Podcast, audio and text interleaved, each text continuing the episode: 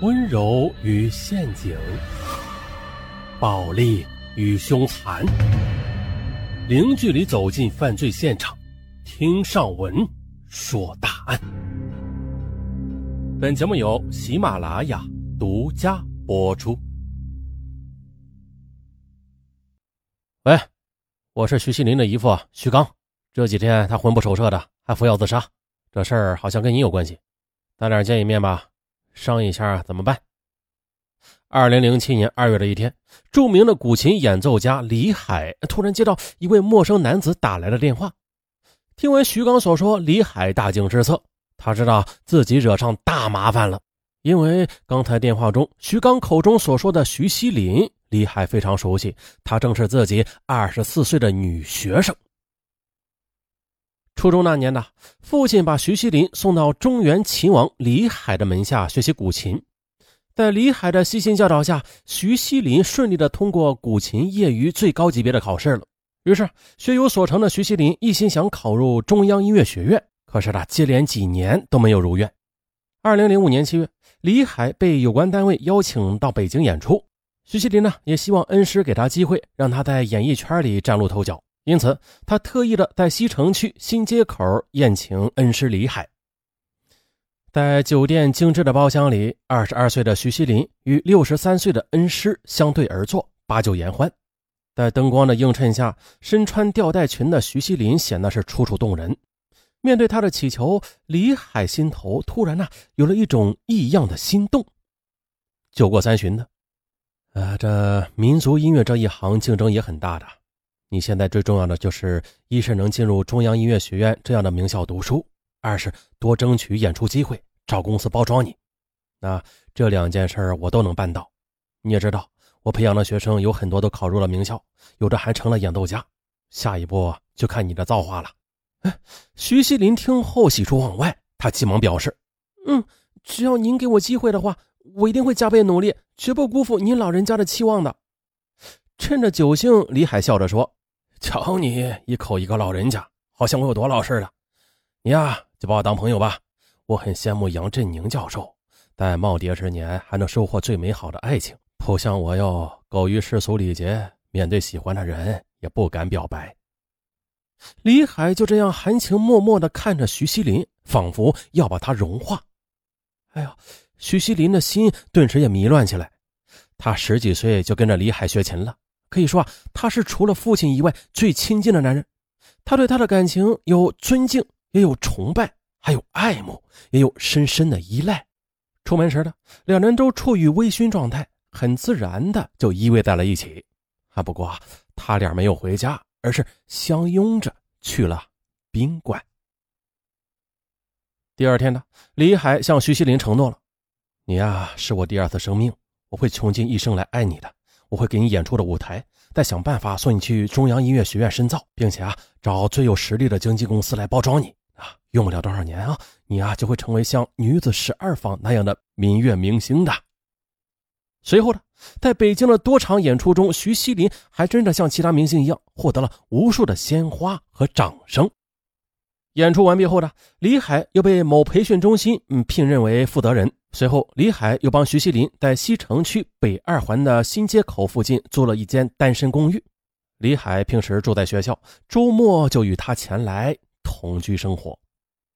其实呢，自从和徐锡林有了这种不正常的关系之后，李海也是曾经担心过的。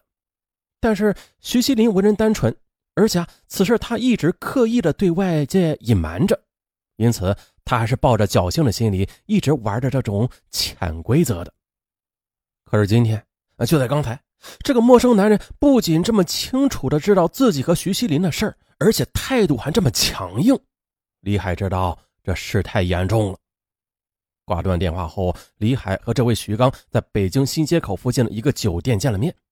刚刚落座呢，徐刚就说了：“我是徐锡林的姨父徐刚，是星光日报的记者。听徐林说，你把他弄到北京，还跟他住在一起是吧？那这些事儿我们也不好干涉。”但是现在徐锡林要服药自杀，要不是发现及时，这祸就惹大了。还有，要是让媒体捅出去，可就不大好看了。呃，李海一听，顿时是惊出了一身冷汗呢。对于他这样一位年近七旬、看重名声的老艺术家而言，最最担心的就是自己身败名裂了。而徐刚呢，把李海的惊慌都看在眼里，不慌不忙地翘起了二郎腿李海呢，则是越听越心里发慌，全身都直冒冷汗。于是两人开始讨价还价，最后两人以两万元的价码成交。几天之后，李海在北京市德胜门城楼北侧的花园内交给徐刚两万元钱。此后的他也一直不敢再和徐锡林联系了。然而啊，这事情却并没有就此了结。二零零七年八月的，李海又被徐刚敲诈了两万元钱。四个月后，徐刚又打来敲诈电话。哎呦，不行啊，这样啊，这一直被徐刚牵着鼻子走，李海感觉自己快要疯了。二零零八年春节以后呢阴魂不散的徐刚又找到李海，称有人握有他和徐锡林上床的性爱录像，并且准备公布到网络上。如果想要制止对方的行为，就要给他十万元钱。见李海这次有些犹豫，似乎啊不肯答应，徐刚便冷静地说出了一些性爱录像中的细节。哎呀，李海听着听着，这汗毛都竖起来了。但是他手头的钱都被徐刚榨光了，只好用了一招缓兵之计，就是写下了一张四万元的欠条。八月三十日的，徐刚向李海发出了最后通牒：如果三十一日不交钱，自己马上将录像传播到网上，同时交给他的家人。在无路可走的情况下，李海只好硬着头皮向警方报了。八月三十一日下午三点。李海来到约定的北京市新街口永和豆浆的店门口，与徐刚交易。民警却突然从天而降，将徐刚给抓获了。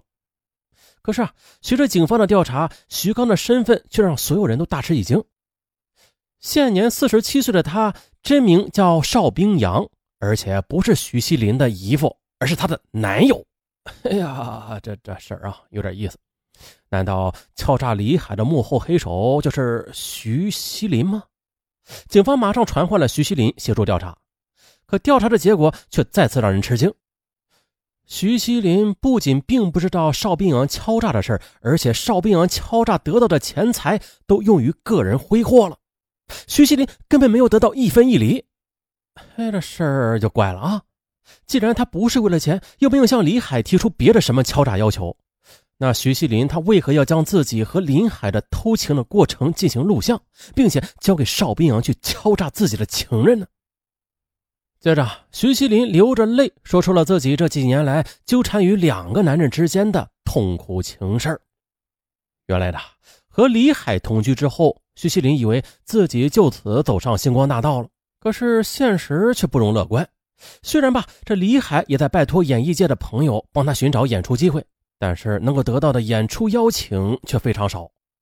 为了解决日常的生计，李海把徐锡林安排在自己负责的音乐培训中心担任教师，对考级的学生进行辅导。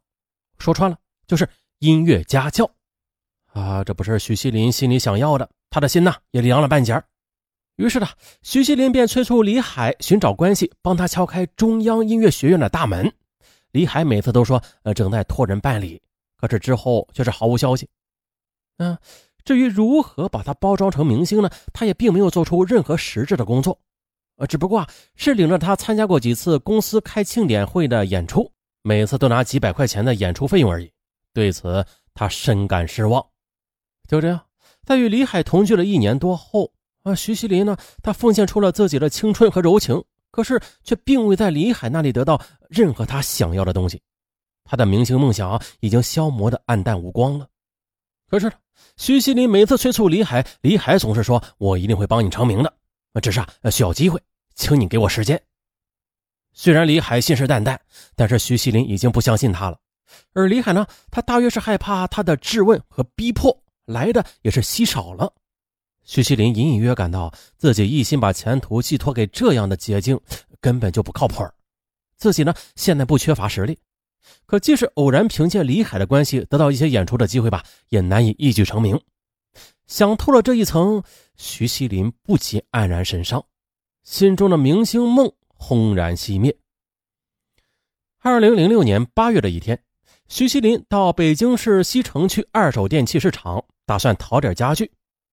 就当他逛到一家卖二手电视的摊位前时，一个四十多岁的男人走过来搭讪。他自称叫邵冰洋，是这里的老板。邵冰洋感觉眼前这个小姑娘好像涉世未深，就调侃道：“小妹妹，需要啥呀？这是我的地盘，你需要什么东西，我可以免费送给你，并且呢，还免费送货上门。”嗯，徐锡林信以为真了啊，真的吗？那你不是亏大了呀？两个人就慢慢的聊了起来。通过聊天，邵冰洋得知了二十三岁的徐锡林是一个古琴演员，现在在北京飘着，而这更使得他有了某种渴望。